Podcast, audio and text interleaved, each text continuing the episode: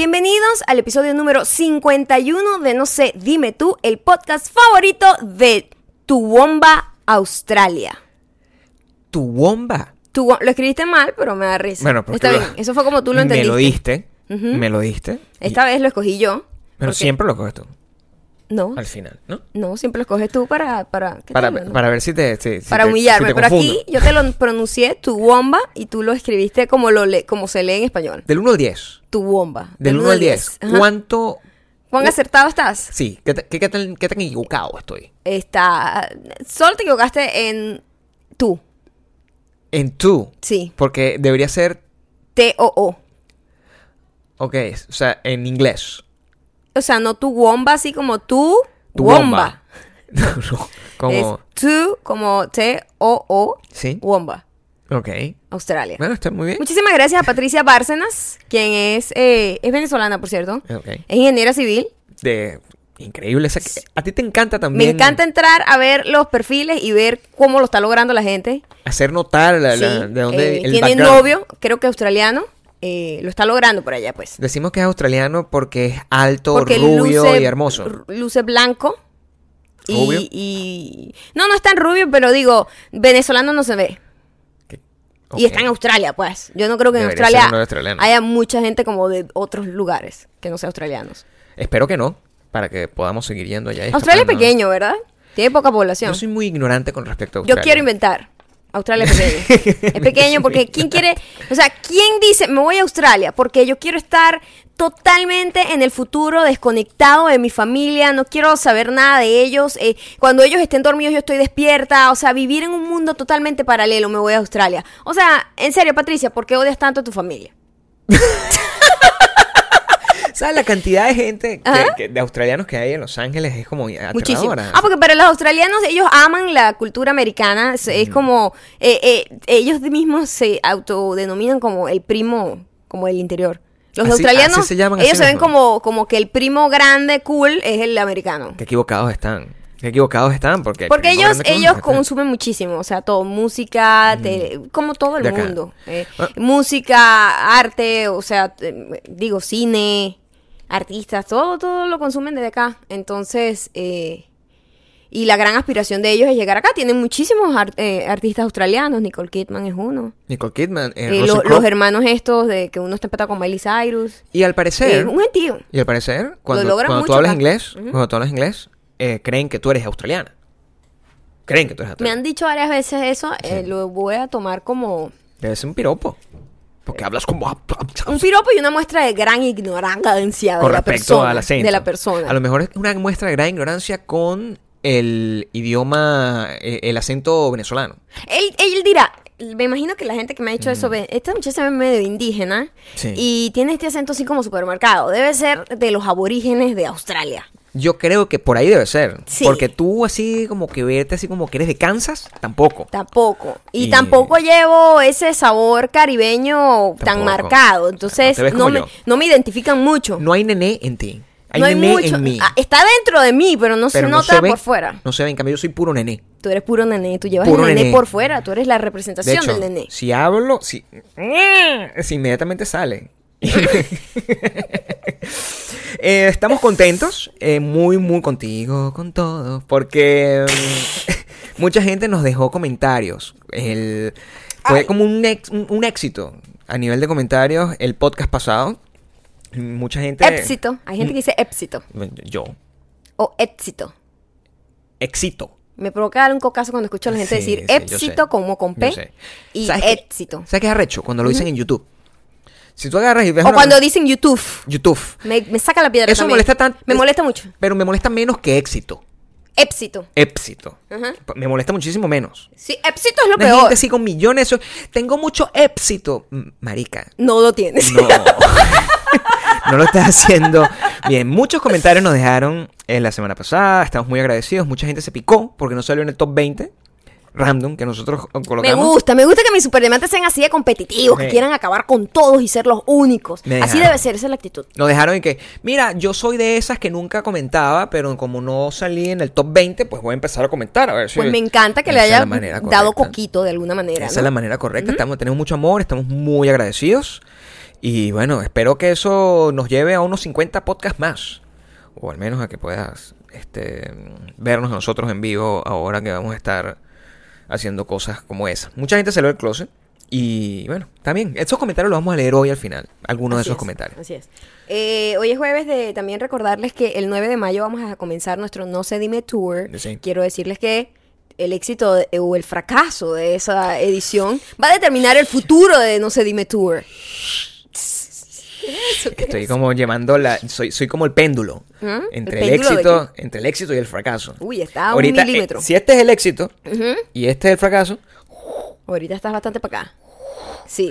El 9 de mayo en la Ciudad de México. eh, hoy es jueves. si Hoy es jueves, si lo estás viendo cuando está saliendo este podcast, Sí. y eso quiere decir que pueden comprar los boletos por Ticketmaster a 2 por 1 Sí. Es decir, que si compran dos, les sale Clic. en 250 pesitos cada boleto. Sí, eso es lo más barato que pueden hacer. Sí. Si no, también eh, eh, van al teatro, como ya saben, cualquiera de los otros días. Si no, hoy no pueden comprar porque, ay, no, hoy es jueves. Yo no compro los jueves porque, no sé, yo tengo mi religión, me impide... Yo me he dado cuenta de lo complicada Sí. que es la gente para comprar unos boletos. ¿no? Mi religión me impide Sí. ahorrar dinero los jueves. Sí. Ponte que eso es lo que tú tienes. sí, sí. Sí, o sea, yo no, a mí no me gusta ahorrar dinero, me gusta es gastar el más. jueves es el único día en el que yo digo no gasto ni un centavo. un Casualidad centavo. que ese es el día que venden los boletos más baratos. Suponte que tú eres así. Bueno, entonces tú te acercas a las taquillas del teatro NH y dices en la taquilla, o sea, tú acercas, hola, ¿cómo estás? Eh, ¿Qué señora... es lo que tiene que decir?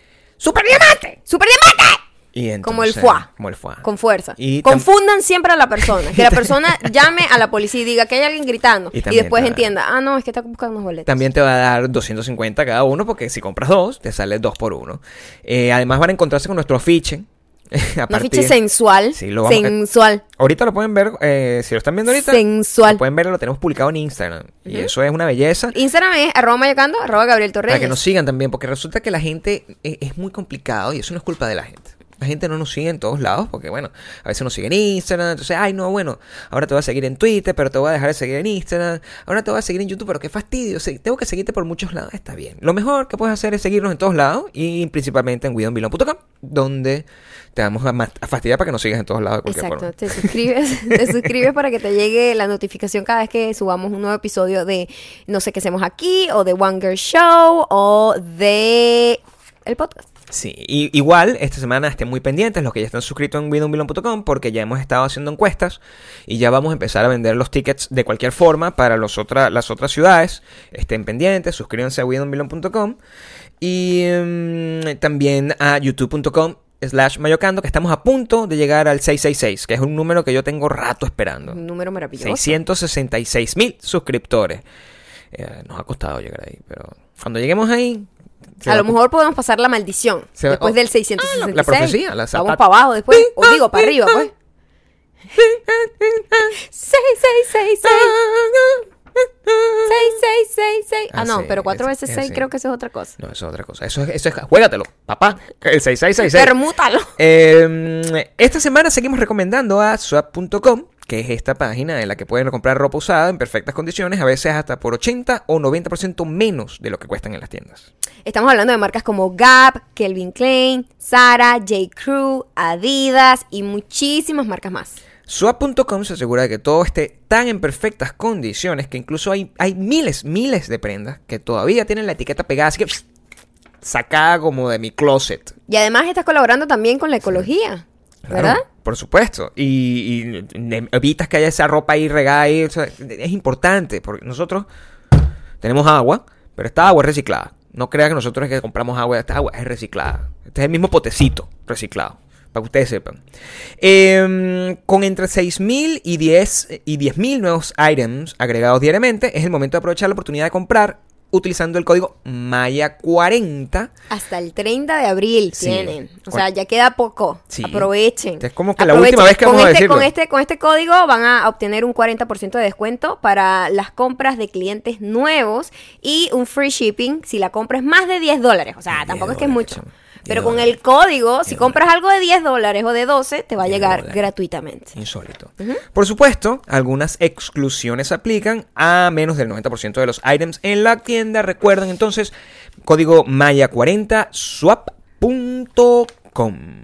Esta semana Esta semana, ¿qué ha pasado esta semana? Eh, esta semana no hay libro, digo, no hay episodio del libro, No hay. eh, pero hay One Girl Show. Sí. Entonces estén pendientes. Eh, Ah, ¿hay One- hay One Girl Show? One Girl Show es el domingo. Sí. No sé, tú sabes que en esta casa a mí no me- a, nosotros dos no nos gusta como presionar al otro con respecto a sus actividades. El proceso de escribir. a su pro- o sea, son mm, complicados, cada uno tiene su sistema. Maya Sí. es una persona, no se atormenta de la manera que me atormento yo. No. Porque a mí cuando me viene lo que pero- tengo que decir, eh, es como si llegara y yo fuese un conductor Sí, del mensaje. sí. En cambio, tú te, te esfuerzas muchísimo en poner todo together y como que funcione y, y con muchísima mejor técnica, obviamente. Pero lo mío es como más que me viene una idea y sobre todo yo tengo que tener como que la presentación, el twist y como la conclusión del, del- de lo que quiero hablar. Y si me llega, me llega como de un solo golpe y eh, de hecho yo lo grabo en nota de voz y después es que lo transcribo y empiezo como a Son dos métodos, ustedes te- Totalmente distintos. Se divertirían muchísimo. O sea, ver a Maya cuando está, porque ella, además, Maya, eh, porque yo empiezo a escribir con tiempo de antelación. O sea, yo me siento y estoy ahí, es el proceso donde estoy como boxeando, estoy como, pa, un ring tras otro y me vence, me paro y Maya me dice, ¿cómo te va? Te odio. Y me regreso, me vuelvo a sentar, lloro, Yo paso por un proceso yo- horrible, atormentante, atormentante. muy, muy, una pelea. Sí. Es como, la gente cree, Sí. y eso es otra cosa. Mm. La gente cree que el proceso creativo es un proceso hermoso porque te lo venden. La inspiración. Como, oh Dios, me llegó la musa y voy a, a pintar o voy a escribir. Ah, Para mí, el proceso creativo es una pelea contigo mismo horrenda. Horrenda, donde Con la te, flojera, donde te- con la flojera y con, con sentir que no sirves para nada. Y hasta que no terminas la cosa que medio te gusta, porque quiero que sepan que es muy difícil que te, comple- que te guste completamente. Eh. Eh, pero que como que tú dices, bueno, está bien, lo voy a mostrar así. Eh, llegar hasta ahí ha sido una pelea contigo terrible, No, horrible. sí. Para mí el proceso creativo es un proceso de autodestructivo bastante horrible, horrible, emocionalmente desgastante para mí. No, este es una cosa, a veces yo, eh, y Maya lo sabe, a veces el día anterior a que tenemos que publicar la cosa, y yo estoy casi que lo terminé de escribir y, y me paro y digo, lo odio, no puede ser, maldita Y me vuelvo a sentar y que, pa, pero cuando lo termino, realmente lo que está publicado es una cosa que yo amo. Y me paro y siento una catarsis. Fíjate muy que somos muy distintos. Yo, por ejemplo, depende de lo que vaya a hacer. Eh, siento que One Girl Show son cosas que tienen que, tiene que fluirse así eh, la línea de pensamiento, porque si no fluye, eh, entonces no es gracioso, no Sí. tiene el mensaje que quiero dar, etcétera. Pero hay otro tipo de cosas, por ejemplo, dibujar para mí es muy frustrante. Mm. Eh, de repente, eh, memorizar algo es frustrante. Tratar de decir algo de alguna forma es frustrante. Bien. Entre, sobre todo si es en inglés, es muy frustrante. Entonces, ese tipo de proceso creativo, yo nunca estoy satisfecha. Nunca, Nunca. Yo- en mi vida he estado satisfecha y la insatisfacción es lo que me ha llevado a mí como a seguir, seguir, seguir. En tu caso, tu frustración es en el proceso creativo, Sí, es proceso es lo horrendo, sí. es horrendo y cuando ya tienes el- como el producto hecho, es como- estás feliz. Tengo mi orgasmo ahí Estás feliz. y después vuelvo a caer en depresión. Estás feliz. Yo siempre veo lo que yo hago y digo, esto es una mierda, no sirve para nada. Igual, además, se hace muy difícil porque encima tenemos problemas en el mundo real. Y el mundo real, o sea, uno dice, bueno, o trato de resolver esos problemas o me pongo a escribir para la- que me lean 10.000 personas. Entonces, Es un círculo vicioso sí, uno, también. uno ve qué hace, pero igual un- uno, uno igual encuentra eh, momentos para relajarse. Esta semana también vale la pena que no haya eh, que no haya libro porque vamos Más ahora a no sé si va a haber One Girl Show. Sí, pues, me refiero Sí. es porque no, no sabemos, pues, o sea, estamos además sacando otra cosa que es lo de las entradas, que eso nos lleva bastante estrés y estamos en ese momento. Lo de las entradas para los otros eventos. Sí. Sí, estamos trabajando en un nuevo sistema. Y entonces eso puede, puede que nos está tomando toda la atención porque queremos hacerlo bien, no queremos equivocarnos, no sé qué, pero bueno, ahí vemos. Lo importante es ver hasta dónde uno llega y a, y a ver si hasta en qué momento se rinde. Es como Rocky, pues que llegó por lo menos hasta el final, decir así algo. perdió. Hoy por primera vez eh, Kanye West dijo algo con lo que estuve muy de acuerdo. ¿Qué dijo Kanye? Eh, Kanye volvió a Twitter y volvió con mucha sabiduría. Sí, es un hombre que ha vuelto re, re- repotenciado. Bueno, él siempre ha dicho cosas que tienen mucha razón, pero como es tan loquito, este, uno como que cállate. Mm, mm. Pero eh, tuiteó algo que me gustó mucho, que dice tienes las mejores, tú tienes las mejores ideas. O la opinión de otras personas usualmente solo están para distraerte, no para informarte. Sigue tu visión, eh, basa tus acciones en el amor y haz, la cosa, haz las cosas que amas. haz perdón, es que estoy traduciendo voy. Directamente, sí. Voy, haz las cosas que amas y si no, eh, definitivamente no amas algo que estás haciendo, para de hacerlo en cuanto puedas. Y ese ha sido mi motto toda mi vida. Y la gente cree que cuando tú paras de hacer algo es equal fracaso. No, tú pruebas muchas cosas en la vida y hay gente que se queda como que, bueno, esto es lo que tengo que hacer porque esto fue lo que yo decidí hace 10, 15 años y esto es lo que voy a seguir haciendo para toda la vida. Porque tengo que seguir así, o sea, no me puedo echar para atrás. Yo siempre he sido como, eh, esto no es. Como, el- como, eh, como lo que pasó con lo de, de- de ejercicio, que yo dije, tuve como la iniciativa, me llamó la atención y después dije, no, esto me va a llevar por un camino que no quiero ir. En, esa, eh, eh, eh, en ese caso, una vez más, hay diferencias. O sea, porque eso pasa mucho. Hay, hay un. Yo creo que te lo comenté. Que hay un TED Talk. que, que trata de hablar sobre el TED- TED TED Talk. Sobre el true calling de tu, de tu vocación. Y donde hay gente que no encuentra su vocación a lo largo de todos los años y todas las cosas.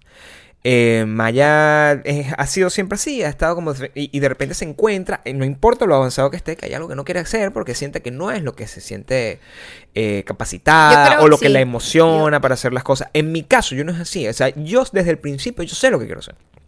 Y yo me entrego a eso porque no creo que no tengo otra opción más que hacer eso el resto de mi vida. Y eso me ha llevado a mucho fracaso porque soy muy necio al respecto. Entonces son como dos maneras de ver, eh, de enfrentarse al mismo el monstruo. mismo fracaso, el Sí. mismo fracaso. Enfrentarse. No, pero fíjate que eh, yo creo que es una maldición tener la capacidad de hacer varias cosas. Sí, de alguna manera. Parece un blessing desde afuera, pero desde adentro es como muy inquietante y una persona que tiene con tantos problemas de atención como yo, es muy difícil como enfocarse. Cuando una persona hace una sola cosa bien en toda la vida, eso es lo que se dedica a hacer toda su vida y listo. Exacto. Y eso es buenísimo. A mí me hubiese encantado haber nacido con eso, que yo nada más pudiese hacer una sola cosa, ¿no? Pero como he sido siempre tan inquieta y tan salto aquí, hago esto, estudio aquello, estudio lo otro, eh, hago un curso de esto, no sé qué, me preparo de esto, busco tutoriales de esto, y estoy todo el tiempo en un proceso de querer aprender y aprender, aprender, que desarrollas algún tipo de, de destreza en las cosas y entonces quieres hacerlo todo y cuando abar- quieres abarcar mucho, pues no aprietas nada. Eso tiene que ser horrible. Porque Es yo, horrible. Porque yo no soy así. Yo soy completamente lo contrario. Yo te agarré en un momento de mi vida y dije, oye, yo creo que a mí me gusta escribir y además soy bueno haciéndolo. Y nunca más voy a dejar de hacerlo. O sea, es lo único que sé hacer. Y, y- y- no, yo puedo agarrar y ponerme a hacer otras cosas momentáneamente. Por ejemplo, servir café, que es lo que estoy a punto de lograr de empezar a hacer para pagar las cuentas.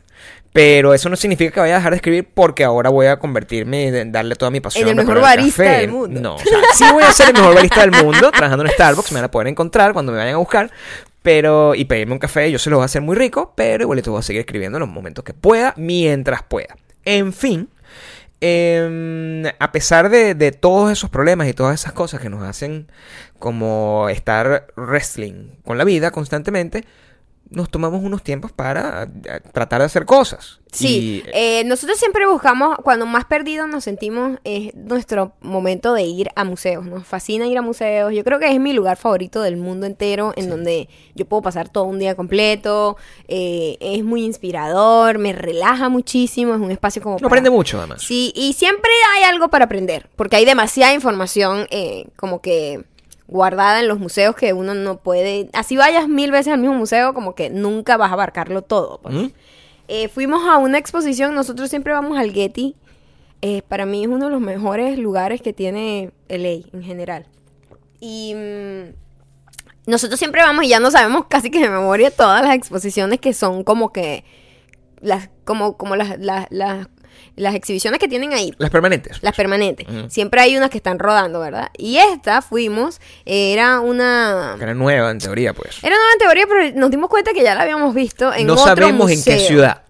No sé, pero en No otra en ciudad, en otro museo. Eh. Pero sí la habíamos visto. Eh, era como una muestra de, de egipcia, ¿no? Y Sí, de era- y- egipcia y griega. Era sobre la influencia de Egipto en más allá del Nilo y en toda la cultura de la época. Y bueno, es sorprendente. A mí me a mí me encanta en las cosas cuando tienen que ver con historia. Sí, porque estábamos comentando eso, como que el arte tipo... eh, súper viejo, que casi que todo era súper religioso. Eso no es un arte que nos gusta mucho Mm, no, ver. no o sea, como que lo ves y cool, es cool ver algo Y tan le ve la viejo. historia, el asunto, y saben. Pero no hay como una propuesta más allá que a mí que me llame la atención. Pero cuando tú ves cosas que era como que, mira, en est- con esta vasija se lavaba la cara Cleopatra. Esto- ese tipo de cosas que, es- que, que, que es ver como un espejo, como, como a nosotros mismos, pero en el pasado, a la humanidad, pero en el pasado, tantos años atrás. Y es como muy, muy shocking y como muy, como dicen los gringos, humbling, como que te pone como muy... Te ponen las patitas. las patitas en el piso, como Sí. que, mira, esta gente, nos estamos viendo cuánto duró el reino de, de esta No, gente. la- al final como que cada periodo dura como 300 años. Entonces imagínate, Sí. entonces uno, uno que desde que nació ha visto a Estados Unidos como el imperio por encima de todos los países, po- pues apoderado de todo. ¿Y cuántos años tiene siendo eso? Porque Estados Unidos viene de una, de una, de una depresión Sí. terrible en donde no tenían dinero, le mataron a toda la gente en, en otras guerras, etcétera. O sea, Entonces, no tienen ni un siglo. Pareciera, y es lo que estábamos tratando de analizar, que en, en- en un, en un momento uno no se da cuenta, de repente nuestra generación no lo va a ver, pero 100 años, 200 años en el futuro, esto va a ser visto como ser. con una vergüenza. Exacto, totalmente. Entonces es como, uno cree que todo es eterno porque para la vida de uno, porque uno dura tan poco, eh, eh, es muy, eh, pareciera ser eterno. Pero cuando tú lo ves y te, apartas un poquito y dices, mira, la humanidad ha tenido todos estos años acá y 300 años es un periodo muy corto, como que, bueno, sí, en 300 años esta gente dominó y después se fue como que, para la mierda. A mí los museos me ponen a pensar cuando estoy en... en- me ponen a pensar en muchas cosas. Me ponen a pensar primero en eh, la, la manera realmente como, como todo lo que estamos haciendo es tan estúpido. Y, y- y cómo va a ser visto, o sea, que- lo vergonzoso que va a ser para una civilización futura ver lo que hacíamos nosotros en esta época. Bueno, yo no sé, porque como vamos en deterioro, Sí. eh, la, la- es posible que las generaciones dentro de 300 años va- nos vean como unos eruditos intelectuales. No lo porque sé. van a estar tan... Yo vi un video hoy de unas niñas como de 13, 14 años, todas arrastrándose en el piso, como teniendo sexo con el, con el barro. Y yo dije, pues sí, yo creo que dentro de 300 años, si esto va a ir evolucionando O involucionando, Es una vergüenza para la familia. entonces más bien nosotros somos... eh, No lo sé, no lo sé, porque fíjate tú, el, el- al, al final todo es cíclico, todo lo hemos dicho, y cuando, me- donde tuve el momento como más de iluminación era cuando estábamos viendo las inscripciones que habían en una, en, en- en- como en una de las cosas eh, funerarias de los egipcios, ¿no? Y que era puro emoji.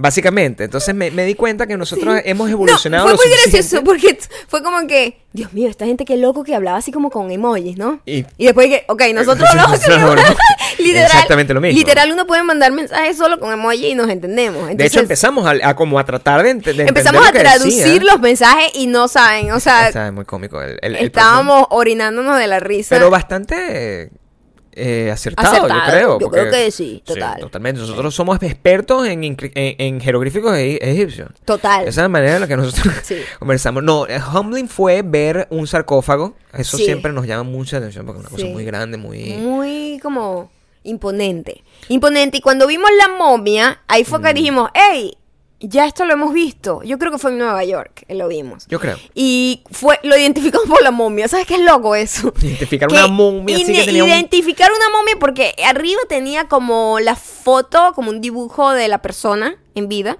Y nosotros lo reconocí. Y Y, como fue aterrador que esa persona eh, sea tan importante para mí después de miles de años. Y Maya me decía, ¿y qué dice ahí? ¿Qué son esas? eh, Ese es como la bio de, de- o sea, de Sí, Instagram. Tal cual, eso es. Miren, tras esa gente tiene como unas inscripciones en su sarcófago, una cosa, con todas las cosas que tuvieron en vida y no sé qué. A nosotros lo que nos queda es una página en Facebook. Con, con, con Con un montón de selfies horrendas. Con unas fotos así, o sea, y eso hasta, hasta la muerte. Claro. ¿Sabes qué? Maya, yo, yo siempre pienso en eso. Eh, Maya, siempre pienso en varias cosas. Cuando yo me muera, que yo voy a morir antes que Maya, eso está establecido, si ella va a encontrar a alguien que pueda hacer ese recorrido de museos y disfrutarlo, porque estamos hablando de que Maya va a ser, o sea, suponte, Maya va a tener 50, 60 años. Ok. Y yo voy a estar muerto completamente. Muerto. En, en- en- allí, enterrado, comido por los gusanos.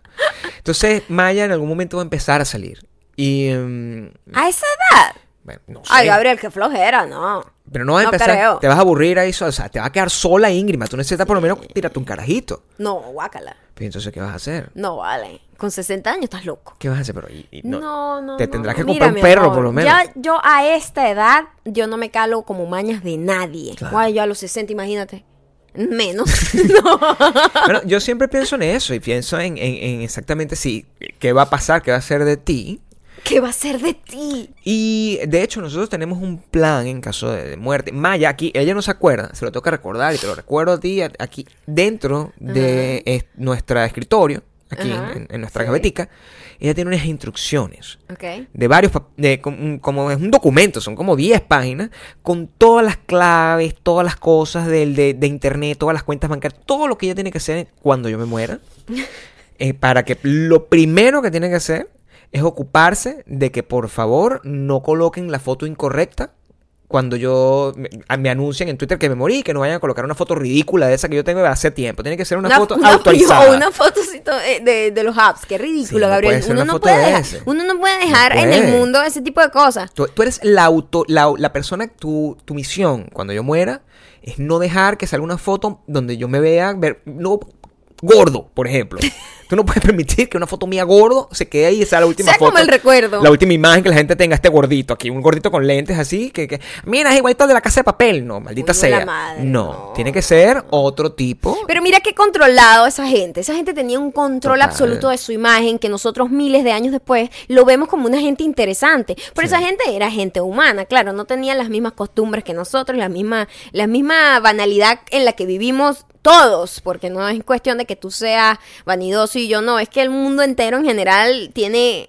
A pesar de que parece que tenemos más problemas, tenemos problemas un poquito más banales a veces, ¿no? A lo mejor los estamos endiosando, porque ese es el otro pensamiento Eso que es lo que, eso es lo que yo Sí, creo. A lo mejor los estamos endiosando y a lo mejor eran igual de Eran ridículos. igual de ridículos. A lo mejor tenían un Coachella también. sí, A lo mejor tenían un Coachella también. A lo mejor tenían a. Vanessa Hutchins. Exacto. Pero, pero versión egipcio. Exacto, que era la que promocionaba el festival. Exactamente. En aquel entonces era la que lo promocionaba, pero en vez de promocionarlo tomándose selfie. ¿Y de qué se disfrazarían los egipcios para, para que tratar es de ser bastante cool? Parecido. Se ponían como una cosa así toda ceremonial. Eh, eh, eh, Las mismas pinticas. Era todo muy. Entonces yo creo que dentro de 300 años Sí. puede que nos, nos, eh, nos eh, eh, 300 años no, yo creo que mil. Dentro de mil años Mil años. quizás nos ven como una cosa súper increíble. Miren, esta Pero época, desde la En el ignorancia. año 12.017, desde la 18 ignorancia, después de ignorancia. Cristo, eh, había gente que hacía algo llamado podcast. El mejor podcast del mundo entero era uno llamado No sé, dime tú. No, eso sí va a pasar. Por ejemplo. Pero lo es que va- también van a recordar el fucking Coachella. Y eso a mí me deprime muchísimo porque cada Yo creo vez que más Coachella está muriendo. Te- eh, hay algo en mi corazón que me dice te eso. gustaría que fuera así. Pero no porque por, por Casi- nada malo, casi- es porque que- casi es como todos los eventos en donde abusaron del uso de influencers, Ujú. eh, siento que todo va para abajo porque simplemente ya la gente se nota que está siendo pagada para estar divirtiéndose en un lugar y no se está divirtiendo realmente. Antes yo creo que la gente sentía esa emoción de que, wow, lo invitaron para unos premios, lo invitaron para esto, lo invitaron... Qué increíble. Ya ahorita es como, whatever, es el trabajo de todo el mundo prácticamente. Sí, Entonces, de hecho nadie se, nadie se emociona. Nadie realmente se está Ni divirtiendo. la gente en su casa se emociona, No, ni, ni le tiene arrechera, no, ni le tiene no, envidia, es como que no, no, importa. yo tengo, yo estoy feliz de no haber tenido ningún tipo de trabajo o eh, eh, que- compromiso Ujú. eh, con el festival.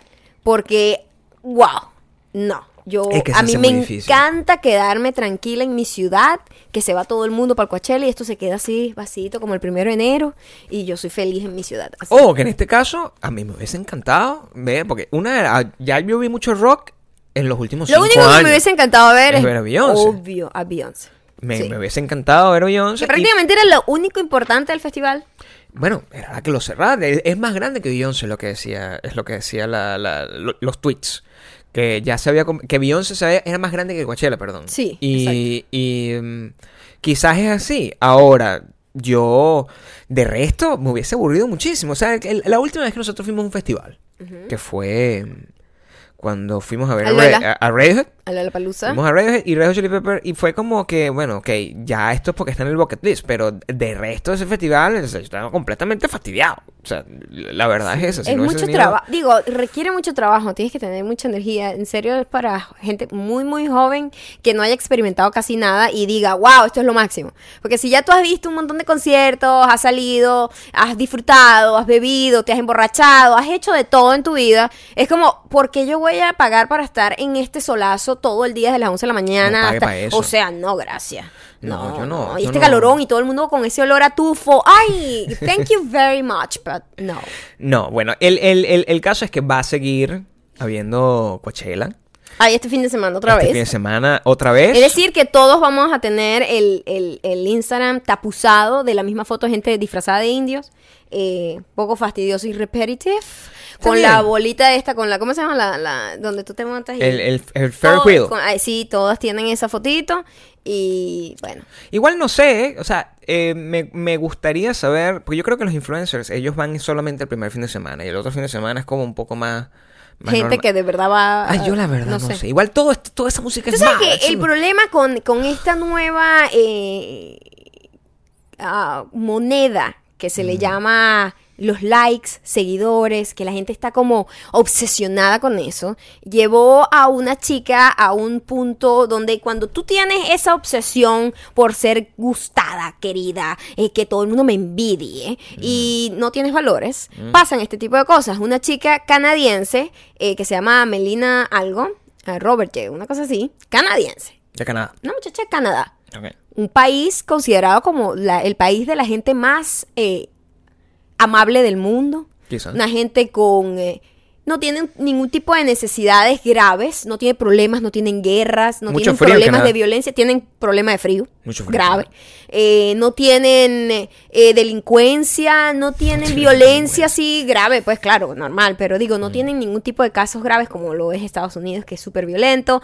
Eh, no Y ni hablar de Además, tienen, allá, ¿no? tienen, tienen una, una un se- seguro médico gratuito para todo el mundo, medicinas gratis para todo el mundo. O sea, una gente que tú dices, lo tienen todo casi, ¿no? Ujú. Lo tienen todo. Hablan inglés, hablan francés, verga, tienen todo, ¿no? Pero este idiota, Dios mío. ¿no? Es idiota. Ok. Esta idiota quería más, porque ella quería que tener seguidores y ser querida. Entonces era una bichita de estas famosas Instagram que le dicen modelo de Instagram. Ujú. Que lo que es es, tiene burda seguidores porque enseña el culo y en la vida real es, es, es muchacha de compañía. Y literalmente tenía un sugar daddy, a lo que llaman como un tipo que la mantenía como de 65 años, ella tenía como 25. Mm. Y bueno, ella, el tipo le regaló un viaje a Australia, por cierto. El- el- el- por allá, epa, Patricia, Bárcena. Por allá pasó en el 2016, no sé si estabas por allá. Atenta. A lo mejor, a lo mejor te enteraste de este caso porque tiene que haber salido en internet, en televisión, porque la niña fue a llevar para allá eh, en ese viaje que le pagó su sugar daddy 90 kilos de cocaína una, una pelucita, nada. O sea, 90 kilos o 30 kilos. No me acuerdo exactamente, pero uno de esos es una cosa ah, grotesca que era como que 20 y pico millones de dólares en cocaína.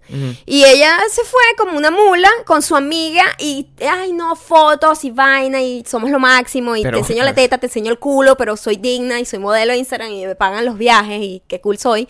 Y bueno, la agarraron allá y dijeron, señorita, y estaba detenida desde el 2016, estaba en juicio en todo el rollo y le dieron ocho años de prisión, lo cual parece poco y la gente está un poco molesta como que, what the fuck, hay gente que ha hecho mucho menos que eso y le dan muchísimo más simplemente porque, ay, bueno, pobrecita la muchachita blanca estaba confundida. Pero a mí me parece que toda esta historia es un poco anacrónica. Es como una, la, es como las bendecidas afortunadas de toda la vida. La bendecida afortunada de toda la vida me sorprende una muchacha de Canadá. Lo que te Sin sorprende es que haya tipo de en necesidad, porque siempre es el mismo pedo de, ay, tú no sabes cuál es su situación, ella, eh, ¿verdad? Con, con este tipo de gente. Tú no sabes cuál es su situación, a lo mejor necesita alimentar a su familia. Hay otros trabajos dignos, pero bueno, ok, vamos a suponer que hay una gente en extremo que de verdad, que bola, eso es lo único que puede vender la totona. Esta caraja, una chama en Canadá que lo tiene prácticamente todo, Pero bueno, y el Canadá. Puedo ver eso también. no ella, Gabriel. Tú la ves y tú sabes que no, chico. Te estoy hablando de unas carajitas brinconas que dijeron, somos super pilas. Yo conozco gente así que es así, somos super pilas, a mí no me pasa nada. Pugudu, ocho años, ocho años. Y la típica, es que yo siempre había querido ser envidiada. Nadie te va a envidiar ahorita. Yo creo que me acuerdo que al- en el 2000 algo también pasó eso con, con el caso de una chama en Venezuela. Yo me acuerdo más o menos de una que también estaba, se- era modelo y se vio metida en una situación como esa y estuvo en la, hasta estuvo en la cárcel y todo. Y yo creo que salió y, y trabaja y todo en la radio. O sea, creo que tiene un programa de radio y todo. Ay, ¿de quién hablas? No sé. De una chama, no me acuerdo el nombre, no lo voy a decir aquí, o sea, porque no me acuerdo. pues, sé que hubo un caso, me suena como un caso similar. Creo que además es un caso normal en estos tiempos donde todo el mundo realmente está como desesperado por conseguir la plata fácil. Eso es todo lo que estoy. Bueno, ella, de ella, eh, su excusa, imagínate tú que su defensa era es que yo quería mantener un estilo de vida para que la gente me tuviera envidia en Instagram. Ah, pues y bueno, idiota. y este tipo de eh, viajes así, pues mi sugar daddy me pagaba todo, pues, entonces eh, así, eso me, me- eso me garantizaba buen contenido, maldita sea. ¿En No puedo- serio? te lo juro. Ah, pero. Una zorra de mierda, bien bueno. Hola, le hubiesen dado más, chamo, le hubiesen dado más. ¿Qué hace ella llevando 90 kilos de cocaína para allá? Ella sabía de los 90 kilos de cocaína. Deberían meterla en la playa de Australia, que hay cualquier tipo de, de- de peces que no que conocemos que Sa- se la coman. Sabía que había 90 kilos de cocaína. en Ella dice que no, pero sí sabía que estaba llevando coca. Pero- Ella dice que no sabía la cantidad, pero sabía que estaba Ah, llevando ¿en coca. serio? Sí, te lo que es un- juro. es un problema de cantidad.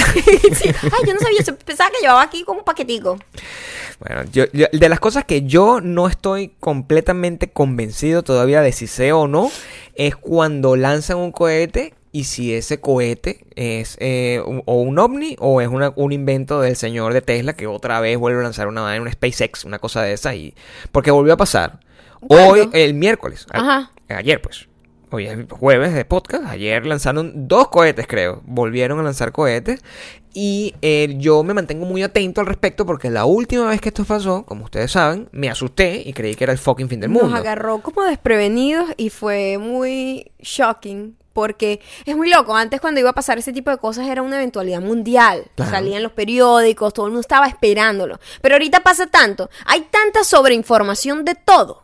Que hasta lanzar cohetes ya no es noticia, a nadie le interesa. Entonces ese día nosotros estamos en el supermercado y de repente vemos Mm. una luz rarísima en el cielo y una cosa así. Y todo el mundo, ¿qué está pasando? De verdad que nadie sabía, todos los que estábamos ahí, ninguno sabíamos qué estaba pasando. Y se suponía que era un evento que habían súper anunciado con anticipación.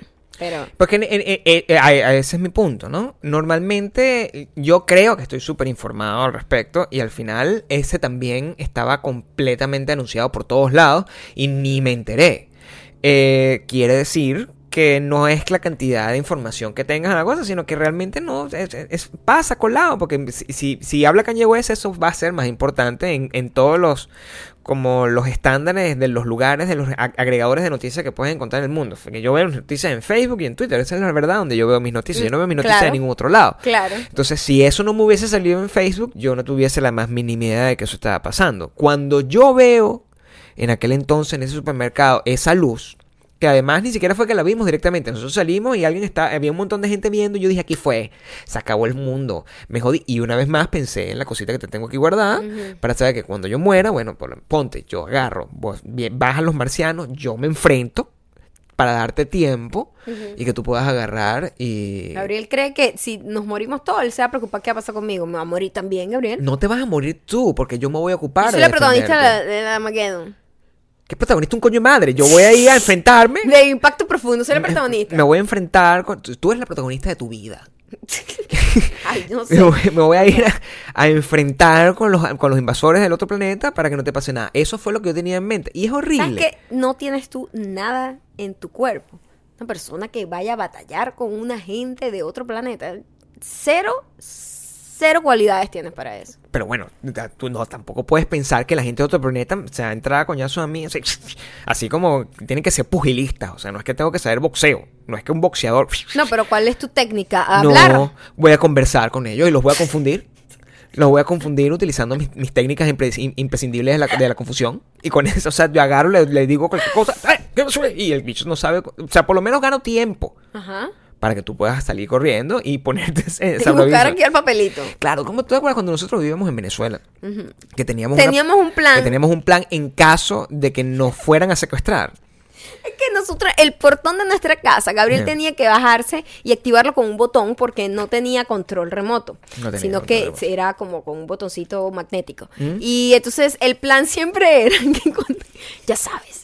Yo, el peligro en Venezuela, esto se cuenta como chiste, pero es un es horrible. Secuestran a la gente cada vez que llegan a, la casa, así Sí, horrible. Entonces, el- la instrucción de Gabriel era, ya sabes, llévate por delante al tipo, at- eh, atropella a la persona que, que nos vaya a secuestrar y, y- y vete, déjame ahí atrás. Es, eh, porque era la única opción. O sea, imagínate tú el costo-beneficio del asunto. Yo estoy afuera del carro, yo estoy afuera del carro con el con el control afuera completamente a, la buena a la buena de Dios. Y Maya está dentro del carro también encerrada, pero en un carro así que no- ni siquiera papel ahumado tenía. También a la buena de Dios. Si tú agarras y viene un bicho te empiezan a- se te ponen por un lado por el otro, que mira, ahí, para montarse en el carro, tú la única opción que tienes es atropellarlos y salir corriendo y dejarme ahí. en realidad eso no era una buena opción, Gabriel. Era la única opción que tenía La que única opción es darle el carro y bueno, chao. No, Ah, pero puedes dejar si porque se montan, claro, tú lo que Ay, tienes no, que eso es horrible, no quiero ni hablar de eso. Me da ansiedad nada más Pero sí es importante a la hora de tener una relación Ok. es tener esos planes de acción en caso de peligro. Danger, danger. Tú sabes lo que tienes que hacer. Sí, ok. Eso es lo que nosotros siempre, siempre, siempre estamos. Una cosa de la que sí no vamos a nunca sufrir Ajá. Es de problemas como lo que me, me anotaste aquí. Pues que tú sabes que este, este problema es algo que yo crecí escuchando. Yo no sé si para una de las cosas que siempre el estigma del SIDA, Mm. eh, siempre decían, hay gente que va y te inyecta con, con, el, con el virus para no sé qué. Tú no escuchaste nunca eso cuando tú eras joven. Era una leyenda urbana, Era por una leyenda supuesto, urbana que supuestamente te van a inyectar y en el dejaban- cine. Dejan en- eh, eh, como, como inyectadoras en los asientos para que cuando te sientes te peguen el SIDA. Y, Y, y la historia, la historia era una leyenda urbana de que a- una, una vez un tipo agarró, se acostó con una tipa y cuando se fue, la tipa no estaba y encontró en el espejo escrito en la mira el nivel de drama, escrito con, con la humedad. Decía, bienvenido al club del SIDA. Y eso Bueno, yo te voy a se decir corrió algo. constantemente. Yo creía que eso son era- leyendas urbanas con las que uno creció para que uno, bueno, fuese santo y casto, Sí. ¿no? Para que se alejara de todo lo que como tuviera que ver con del sexo. como todas las películas de terror. Y para darle como una connotación negativa a la gente que lamentablemente había adquirido el virus.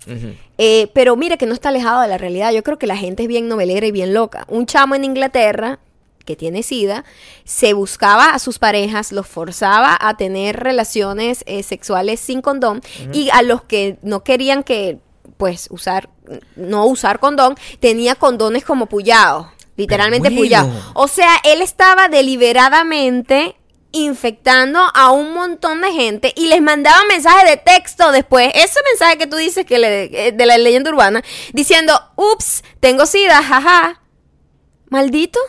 Hijo de la gran puta. Bueno, un gentío eh, eh, salió adelante un tipo, eh, un tipo fue, lo acusó y empezaron a salir otros tipos que también le había hecho como lo mismo, pero por, por, por, ¿sabes? Por todo el estigma de la enfermedad no habían dicho nada. Entonces salieron un montón de gente y al tipo le dieron cadena perpetua por primera vez ever porque una persona deliberadamente infectó a un montón de gente de SIDA. Y además malévolamente, o sea, con intención maldita. Suena como una historia bastante horrenda. Parece mentira, parece la rosa de Guadalupe. Sí, para que no tengan sexo. Total. Ahora bien, el eh, ¿cuál es el sabemos la motivación del tipo? ¿Qué decía él? O sea, tú que estás como más la defensa, con- la con- defensa siempre fue, ay, pobrecito, lo que estás enfermo. Claro, y... está, enfermo, pero ¿por qué hizo pero enfermo eso? mentalmente, pues, Ah, como que se como Está lleno que de odio. está muy está muy traumatizado por tener esta enfermedad, él lo que quiere tiene que ir es a un a una vaina de enfermos mentales y no a la cárcel. No, o sea, vaya para la mierda. Para la cárcel. Es difícil eh, saber cómo juzgar a una persona en una condición como esa, porque eso es, eso es algo muy delicado, es una enfermedad que si bien se ha logrado avanzar mucho con respecto al tratamiento, hay gente que ha logrado vivir perfectamente en excelentes condiciones durante años, o sea, Magic Johnson está así, eh, y sobre todo millonario, Magic Johnson está así, eh, eh, ¿cómo se llama? Charlie Chin está así, es una enfermedad que debe estar a punto de conseguir cura si es que la cura no está y simplemente no han dejado que se llegue al gran público porque bueno la gran mafia del, eh, de las medicinas en, en- sobre todo en este país es muy fuerte no pero uno no le queda más que pensar como que eh, el riesgo de que esa persona por ejemplo sea eh, abusada sexualmente, uno eso siempre había sido como un como un chiste y ahora que lo estoy viendo yo creo que no es un chiste, o sea, como que al final en la cárcel debe haber personas que también tengan el virus del VIH y que puedan abusar de él eh, Totalmente. Realmente, de hecho, a- parte de la gente decía el chiste, como lo estaban haciendo, un chiste terrible. La gente de guerra decía, no, si a mí, eh, eh, comentario de muchachito gafo. No, bueno, si a mí un día me meten en la cárcel, yo agarro para que no me agarran y abusen, me violen, yo agarro y digo, tengo sida. Y entonces llega un tipo que dice que sí tiene sida y, y al final te contagia de sida. Una cosa, Uy, qué horrible. Ya va. ¿Qué tipo de chistes son esos, Gabriel? no son míos. Verga. Es gente que ¿Qué está a mi alrededor. gente tan terrible te rodeaba? Ya hablamos al respecto del tipo de colegio en el que yo, en el que yo vivía y cómo la generación posterior a la mía era una, una generación que iba a jugar en el Megamatch y que era una generación llena de criminales. Pero los que estaban conmigo no eran así, eran toda sí. gente decente. Recuerda que algunos de ellos son hasta curas. Entonces, el, el- pero sí, no, o sea, esta historia está mm, de la cadena perpetua está como como como rara, pero me da me da más curiosidad saber exactamente porque es una historia cunanosa, pues, o sea, Total. O sea, sí. Esperemos que, que hagan una historia, un programa, un, como un docu. Una ¿cuánta docuserie. gente logró a, a- No tengo idea, pero fueron varios. Pero obviamente una persona fue la que puso como toda la denuncia y toda la cosa. Em, esta semana también fuimos al cine y em, Bueno, pero esto ya sería otra cosa, ¿no? Claro, o sea, ya que fuimos al cine, tenemos que agarrar, teníamos mucho tiempo sin ir al cine, y tenemos que agarrar y darle su introducción correcta.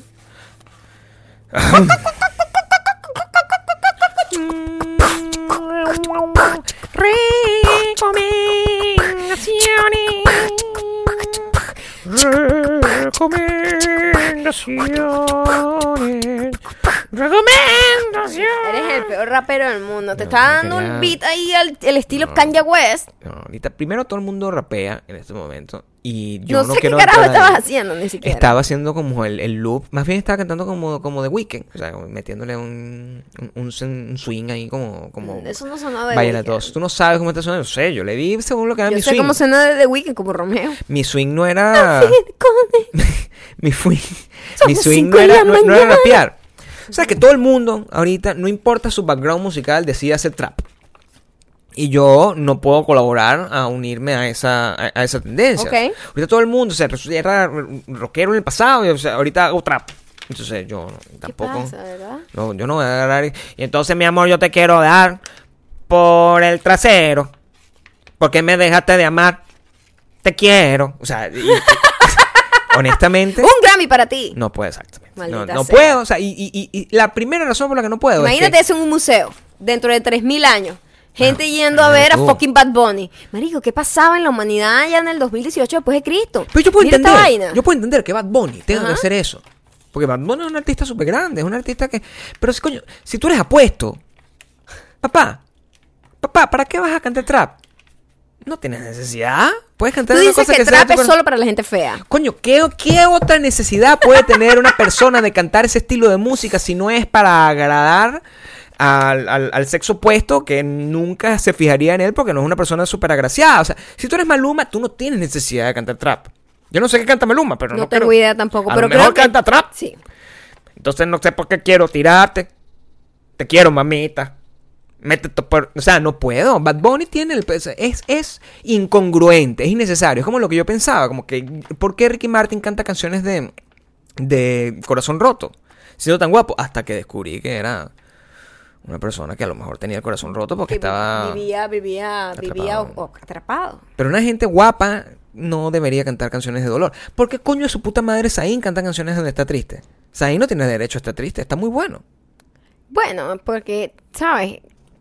Rodilla chivo es así. Cara chivo, rodilla chivo. No sé, no, cara- cara chivo. Cara chivo es así, va. Tiene sus conflictos. Fuimos al cine esta semana. Fuimos al cine y esta era la, la película más esperada. Hemos no tenía tiempo sin tener tanta ansiedad de ver una película, tanta tanta Es raro que nosotros quisiéramos ver una película. De- de- la última película que vimos, ¿cuál, cuál fue? ¿Fue eh, Black Mirror? O, no, Black Mirror. Black Panther. ¿O, fue, Sí, o vimos no. algo después? ¿Qué, qué, vimos después? No sé. ¿Qué vimos después? Eh, Después vimos una buena que nos gustó. Seguro. Sí, la No me vimos- acuerdo. La vimos en el La cine- recomendamos también. No me acuerdo. No sé. La vimos en el cine aquí de Santa Mónica. La de la chama fue la última que vimos, pero la vimos en la casa. Después ah, tengo que acordarme ahora, pero no lo no, no va a ser en este No me acuerdo, momento. sí. Pero bueno, lo que fuimos a ver fue a, A Quiet Place. Es una A película que todo el mundo estaba excitadísimo con la película y uno se crea como unas expectativas entre, bueno, suena ser muy buena porque la gente que nos decía que era buena es una gente que tú tienes algún tipo de le tienes un poquito de respeto a su criterio, pero también a veces todo el mundo está excitado por una mierda que no, que tú la ves y tú dices, ¿qué es esto? Pero porque, o sea, Bad Bunny, why, why, why, no entiendo. Entonces, eh, pero aquí tenemos una por toda la premisa, ¿no? A Quiet Place, para los que no sepan, el trailer lo que muestra es una gente que son como unos super- sobrevivientes de algo que pasó, como que unos extraterrestres que a través del sonido los pueden atrapar. Entonces tienen que estar... Mira, ¿Cómo me encantaría a mí tener ese poder de terror para que la maldita mujer, mira, se callara la jeta? lo importante de, de la película, y era lo que nos daba más expectativa, no era que nos fuésemos a asustar, no era No, nada de eso. no. En realidad teníamos una expectativa de vergüenza. Sí. Y, y es porque cualquier ser humano tiene serios problemas guturales, que se llama. Es decir, el cuerpo suena. El cuerpo suena, el cuerpo está en, en- en constante trabajo. Y tú estás en una Una película. gente que come cada dos, tres horas tiene un, con un proceso digestivo a- acelerado. Tú estás en una película donde mm, eh, Ready Player One fue la película que vimos en el cine la última. Es cierto. Tú estás en una película donde el- la película es muda prácticamente. Tiene tres minutos en general de diálogo. Exacto. Y cuando hay diálogo además- es como que... Y además me lo habían vendido de una manera en donde había gente que había estado histérica porque las- no tiene sonido, no tiene sonido y que salían a reclamar Era un así. poco exagerado, Era un eh. poco exagerado porque la película sí tiene sonido. La película es no muy tiene bonita. diálogo, pero sí tiene sonido. La película está muy perf- be- bellamente realizada. Muy está eh, como, como la película tiene muy poco diálogo, de verdad, muy, muy, muy, muy poco. La, y el sonido es inex- inexistente en términos de sonido eh, directo. Las tomas son muy eh, portentosas, prácticamente. Parece un video esto como, como baraca, un video así como hermoso de naturaleza y no sé qué, con unos grandes planos majestuosos. Y la música está muy bien hecha, tiene sus drones que están haciendo todas sus cosas. pero eso se pierde porque cuando hay tensión, tú lo único que no quieres es que tú estás ahí y la cotufa que te estás comiendo te juega una mala pusada y de repente...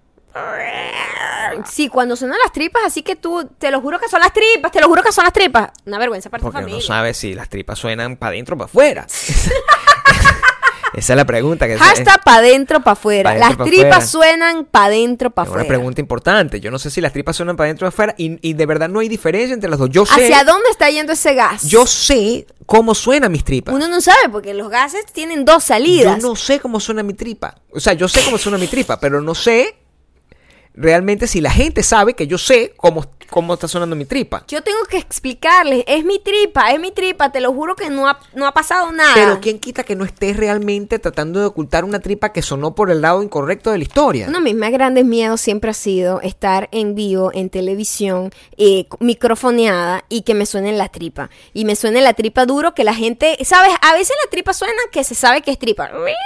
Y tú dices tripa. Pero a veces suena que tú no sabes si es tripa o es otra cosa. Es lo que estoy diciendo. Hashtag, ¿es tripa o es otra cosa? ¿Para dónde suena esa tripa? ¿Es para adentro o para afuera? ¿Es para arriba o para no abajo? sé. No sé. Entonces la gente, eh, eh, está ese pánico que tú dices, sientes vergüenza por algo que realmente sí pasó, pero no pasó, pero, pero la otra persona cree que pasó otra cosa. Y estás en un cine donde todo el mundo tiene la misma angustia. Todo el mundo. Que ese es el caso de la película.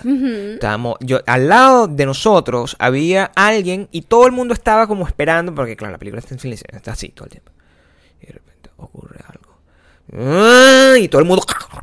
Ese es el momento donde puede comer cotufa, donde puede el, todo el refresco, todo.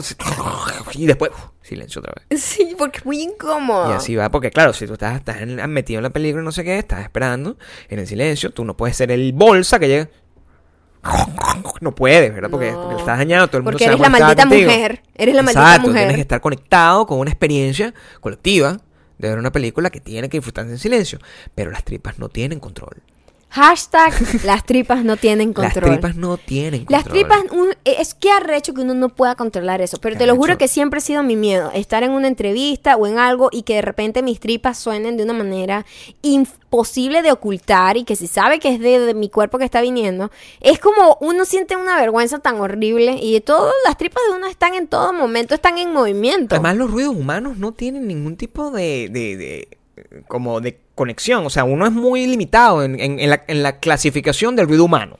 Y a nosotros a veces nos ha pasado. La otra vez, tú- ¿te acuerdas del sonido que salió aquí? Que, fue- que está capturado en este en podcast. mi, en mi- de mi Que- garganta. que Y era como, what the fuck, o sea, ¿qué, qué, qué fue ese ruido? Eso fue un eructo, fue... fue no eran eructos. era como... Era otra cosa. Ah, sería una cosa poseída por Lucifer. O sea, de verdad que suena muy somos un raro. sistema, somos todo un universo por dentro. Claro, y, sí, y esa fue la angustia. eh, eh, esa fue la parte, la, la verdadera película Ese de era mi terror. gran miedo. Y yo Sí. así como que, wow, entonces no compremos cotufas, ni, ni refrescos, Pero ni nada. compramos porque- todo eso en los momentos, en los momentos Los correctos. problemas de en los momentos de acción, Sí. corre, come, La corre, película, come. la película está dirigida por John Ey, Krasinski. estamos como ellos literalmente, aprovechamos un sonido más grande para Sí. poder hacer nuestro sonido. Por supuesto, somos una gente que está entrenada para la sobrevivencia. Esa gente, mira, hablando de lo de nosotros, Ajá. esa gente tenía todos los planes posibles. Todo, No te lo puedo todos decir. los escenarios. Pero tenía todos los planes posibles en Ahora caso de hablando una de la película, exactamente. La película maravillosa. Claro. Maravillosa. No creo que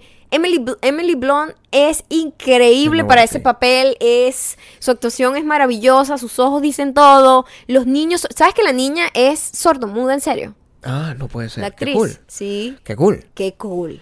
Em, y, y nada, o sea, bueno, la, la película evidentemente no la vamos a contar, vayan a verla si tienen la oportunidad de verla, si tienen un sistema de sonido decente en su casa porque no la pueden ver en el cine, ideal, vayan a verla en el cine. Sí, sí, porque es muy linda. Eh, y- y- la, y- la- la- cine- cinematografía es Sí, bellísima. Y la experiencia esta que les estamos es una experiencia que tienen que ver, pues, o sea, una experiencia que tienen que compartir porque ven en la casa distinto de tú estás agarras así viendo la película y tú y no pasa nada, pues, ¿entiendes? Eso sí fue para afuera, Gabriel, Eso, ese sonido. Exacto, pero eso está haciendo- salió de mi boca, la gente lo está viendo, a menos que me esté escuchando por podcast.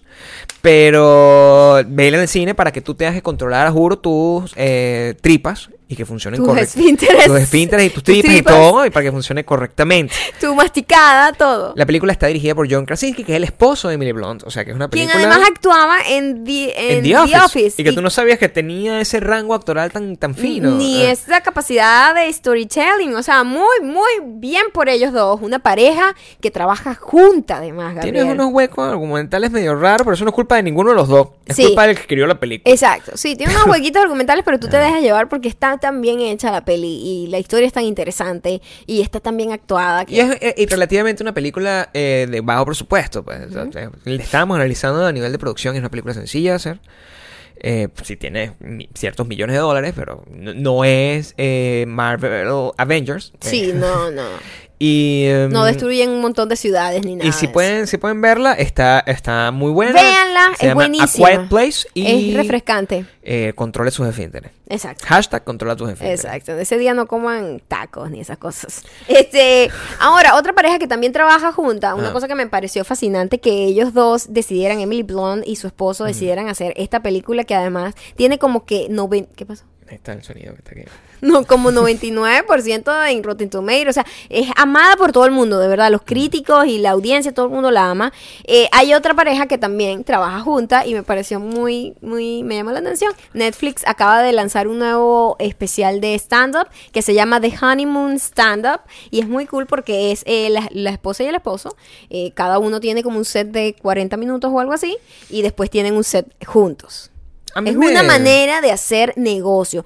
Ella está embarazada, son esposos, vamos a hacer una gira juntos y este es el esquema y le funciona perfectamente. Estuvo bastante divertido. Bueno, tú sabes que para mí que yo me quedo dormido siempre, cuando me, en cualquier circunstancia, cuando me están tatuando, cuando estoy viendo televisión, en cualquier momento, cuando estoy o sea, un poco fastidiado en el salón, en, en- en- en- en el sofá, me sorprendió que no me quedé dormido. Me sorprendió que me dio atención. Gabriel, sí te quedaste dormido en algunos momentos, pero a lo mejor. No, te no, no, no, no. Al final sí me pude haber quedado dormido, pero yo- me vi el completo el de ella y eran ya como las nueve y media de la, de la noche. ¡Wow! ¿Sabes cómo, cómo funciona? ¡Wow! El humor de ella me gustó muchísimo. Sí. Él grita mucho, Él habla muy rápido. Es difícil seguir Grita mucho. el ritmo.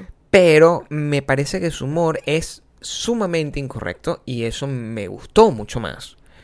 Eh, hablan de temas eh, eh, obviamente relacionados con cosas un, poquito más adultas, como el, el hecho de tener hijos, la complicación de tener hijos, eh, si realmente vale la pena tener hijos o no en el mundo, ese tipo de cosas. Si realmente quiere tener el hijo y la tipa embarazada, es lo- So- son muy, muy buenos. Son Sí, muy está- buenos. está muy son bueno. divertidos, está cool, está, es adorable también verlos, una pareja trabajando juntos y mm, no sé, está cool. Está, está, está approved. Se mí. llama, se llama The, The Honeymoon Stand-up. Y lo pueden ver en Netflix. Y mm, esos son como las dos recomendaciones que tenemos. Y ahora vamos a matar los últimos minutos de este podcast Sí. em, viendo comentarios. Los que- comentarios. que Tú sabes que se, se destapó una, una controversia la vez pasada, ¿no? Por magullado mayugado. no puede ser. Claro, se, se- se- se- se- todo el mundo estaba convencido de su propia manera de decirlo. Por supuesto que yo tengo la razón. Eh, por supuesto, yo tenía la razón. mayugado. Eh, la Real Academia Española eh, tuvo que reconocer mayugado porque ya es una jerga popular. Por lo tanto, la razón la tengo yo. Pero la, la de verdad, la oficial, la que tiene la definición es magullado. ¿Tú sabes cuando ponen así como que, eh, no sé, silla, y tú pones silla? Quiso decir silla, ¿verdad? Sí, silla es silla, está bien. Sí, te Pero entendí. eso no es exactamente lo mismo. Eso no es exactamente lo mismo. Pero es magullado, Eh, el oficial. no existe el oficial o no. Si lo, si lo aceptaron, es oficial también. Es así como funciona. ¿Sabes? Lo aceptaron porque hay tanta gente que lo dice mal, que dijeron, bueno, déjalo mayugado, pues. Bueno, pero es que ese es el cambio que tiene el, el- el- el- así es que el idioma, tú lo explicaste tú misma, tú no te puedes echar para atrás, Yo tú misma expliqué, dijiste que el idioma evoluciona. la primera palabra que existió era magullado. Y También, cuando yo también lo- la gente hablaba de voz, así, es, no, no solamente los colombianos y los argentinos, sino decía voz, Es- y, y- y- con un idioma como anticuado, o sea, el mayu- magullado es anticuado. No. Yo soy el futuro. ¿Ves cómo no? Eres... eh, de- No mereces estar en un museo, Gabriel, porque estás destrozando todo. Eres Este la es- representación de la humanidad en este momento. Este es el tipo de confusión con el cual yo te voy a salvar de un ataque alienígena. Así, se- hago este tipo de cosas así. El marciano no sabe si te atacarme o abrazarme. te mata de una vez, Me Gabriel. abraza, me abraza, vi- porque le doy vi- lástima. yo te vi como una amenaza, te hubiese matado. No, me abraza, me dice, amigo, necesitas ayuda. Mientras tanto, tú, cor- tú corres por ahí. ¿Qué tienes? A ver, ah, bueno. Y bueno, eso fue la, por lo general. Yo Eso fue, eso fue, eso fue lo, eso fue lo más complicado de todos los comentarios, lo más popular, lo de magullado mayugado. La gente muy confundida. ¿Qué tienes en tu...? Tú lo vas a sacar de Instagram y yo lo voy a sacar de widonbilon.com. Ajá. Ok, ¿qué tienes tú en tu, en tu Instagram? ¿O quieres que comience yo? Porque lo otro, la otra conversación era sobre con respecto... eh, por cierto, yo como caraqueña jugaba la aire normal, luego tenía sus variaciones, la aire comiquita, la aire paralizada y muchas más. La aire fue otro tema. La R fue otro tema que se juega en toda Latinoamérica. Con distintos Comprobé que la R es una cosa muy caraqueña. Y como siempre, los caraqueños siempre están convencidos de lo que ellos dicen es lo que es. No sé a qué te refieres, pero lo que yo estoy diciendo es lo que... Tú decías que tú era la R, que yo estaba loca con el tocadito. es el diciendo. tocadito. Ah, mira, ya va. En Cuba, mi amor, le dicen el cogido. Imagínate nosotros No. en Venezuela diciendo el cogido. Demasiado bueno. La burla, la burla del pueblo. No, mira, aquí viene el cogido. ¡Ay, el Pero no le dicen así. El cogido, el cogido. No, bueno, le ese- dicen así. Él lleva, el no sé qué. Todos tienen unos nombres bien, bien cómicos. en Barquisimeto le llaman el loco tocando y loco paralizado. Es que que increíble la cantidad. Ahora, lo del de- paralizado sí se repite. Bueno, no, a mí me encanta, los mexicanos le dicen de una manera. Es que mira, en México, eh, bueno, tierra de las telenovelas de Talía. El Encantado. El ¿Qué Encantado es es eso? Es como una vaina bonito. creada por Disney. Escucha, El y, Encantado paralizado. y son como versiones. el Encantado congelado. Ah, Son versiones. bueno, ¿Estás enojado? ¿Estás enojado? Él está encantado. El Encantado congelado. Sí, imagínate tú. ¿Sí? Es, bueno, Es eh, como un nombre más- bonito. Mucho más, más El cute. otro cogido. Por ejemplo, aquí en, en, en, en- en Bolívar, Venezuela también. El tocadito comiquita. What the fuck? Ah, no, eso. eh, Bueno, pero eso está aquí. Yo estoy leyendo. una el- gente muy el- montuna. El, el país es muy grande. El Sí. país y el mundo es muy grande. Lo que tú me estás diciendo, mucha gente eh, nos escribió. mm, En Perú era también encantados. En Perú. O sea, la gente que tiene Ah, sí, un- también. una cadencia como dulce. Sí. Tiene, tiene. Y tú, tocadito. Yo, la R, un poco más práctico. tocadito. No, ya va. yo te voy a decir una cosa. No, o sea, Yo te voy a decir una cosa y quiero hablar con toda la gente que me sigue acá y para que ustedes entiendan que la gente que Caracas eh, tiene un toquecito ahí. No Lo que están es. tocados son ustedes. No. Absolutamente todos los nombres que me dieron de todos los países o ciudades de Venezuela Sí. y a- a- a- en todos lados se jugó esto. En el todo- mundo entero. to- en toda Latinoamérica, España, en todos lados. Y tienen nombres muy asociados con, con la ejecución, con la acción. El cojío. Es raro, pero yo entiendo que cojío es como de agarrar y toda la cosa, pero en Venezuela Salvo tiene para ti, que tienes una mala. en Venezuela tiene otro significado. El otro es el encantado. Tiene sentido. Mm. Es como que. ¡pum! lo paraliza. Estoy encantado. Como un hechizo. Eh, el, el, el tocaíto. Hay una acción, tocaíto. Sí. Imagínate los caraqueños que vamos a jugar esto, marico. Sí, es que la R, weón. Es que. Y vamos a jugar, ¿cómo se llama? La R. Marico. ¿Por qué? La R, marico. No ¿Pero es por por qué se llama eso, no lo R? No entiende. tiene sentido, No lo marico. entiende. No tiene sentido. No lo entiende. ¿Qué nivel de. Ven acá, ven acá. Eres tú. Es así, es por eso que se llama. Es Ay, por no, eso, es pero por tienen, eres. tienen un problema de, de hablar. Eres. No eres, huevón. ¿Qué es eso? ¿Qué es eso? No, tienen un toque. Tan tocaditos, pero. María Soledad Ok. escribió. La R, huevón. Vamos a llamar la R. Y la otra la R paralizada. ¿Qué hay detrás de la cortina blanca? El infinito. Cuando tú abres para El infinito. Eh, Narnia. Detrás de la cortina blanca es Narnia. sale un león así. ¿Quién dijo eso? Ah, María Soledad. Pues sí. Em, lo más sorprendente fue eso. O sea, entre la, la diferencia entre magullado y mayugado y cómo a nivel mundial hay una gran confusión con respecto a magu- mayugado y magullado. En cualquier país del mundo hay países que se, eh, se- se están más hacia una cosa, países que están más, más hacia otra y también con el caso de em, la R, el tocadito o el encantado. Bueno, pero ese es el nombre como yo lo conozco. Tú no puedes variar eso. Ese es el nombre como yo lo conozco y no voy a cambiarlo porque Siempre quisiera saber el inicio de quién le puso la R, pues. lo que estábamos era tratando de entender cómo es por- posible que el mismo juego, sin internet, Ajá. sin que sea un juego popular en televisión, así no es que era el juego de la oca, No.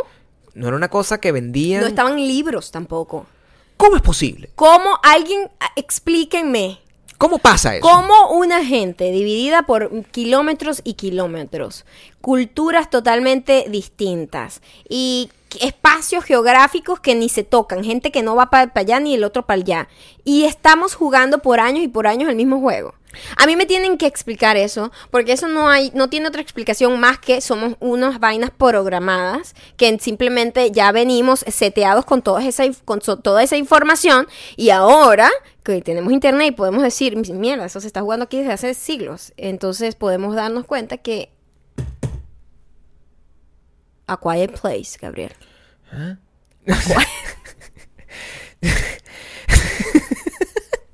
Los egipcios. A Quiet Place. Todo el mundo Los egipcios. va a pensar, algo. en serio, emojis. que tú estás usando droga todo el día. No hace falta usar drogas para darse cuenta de eso, Gabriel. El, eh, a mí me, me sorprende, sobre todo porque yo, yo la primer- mi primera como conclusión, o sea, mi primera teoría era que, bueno, que vean, eso fue, ponte que venga todo España, España colonizó a todo el mundo en España, pero en, en Estados Unidos tienen exactamente el mismo juego. El mismo juego.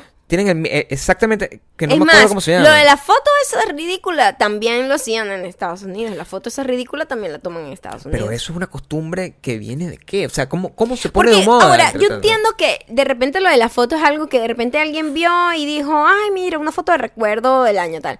Pero los juegos con las mismas reglas.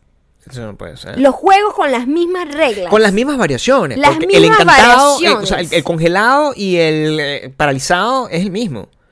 ¿Será que la creatividad, Humana tiene un límite. no, más bien todo lo contrario, que la creatividad humana funciona de la misma forma y es O realmente estamos conectados. porque todos tenemos el mismo componente eh, de acción. Es como, es como si tú agarras y tienes una computadora, nosotros tenemos toda la misma capacidad. Entonces, si tú agarras y colocas una computadora aquí y en China, y todas tienen las mismas funciones, eventualmente la persona en China la persona aquí va a aprender a utilizarla independientemente de la diferencia de, de idioma. Pero al final, bueno, ah, ok, puede escribir, ah, ok, puede mandar correo, ah, ok, puede, puedo dibujar aquí. Entonces al final, nosotros en nuestra computadora interna tenemos todas esas funciones y al irlas descubriendo, lo natural es que esa, fu- esa función lleve a la misma conclusión. Es lo único que a mí se me ocurre. Ah, Yo también pienso que a lo mejor nosotros ya estamos seteados y nuestra creatividad, aunque nosotros creamos que es libre de alguna manera, no lo es y simplemente podemos llegar a las mismas conclusiones. Eso es y por eso digo. llegamos a las mismas reglas, a las mismas reglas con nombres muy parecidos y que todos los jugamos al mismo tiempo. Es que eso es lo que justif- eso es lo que justifica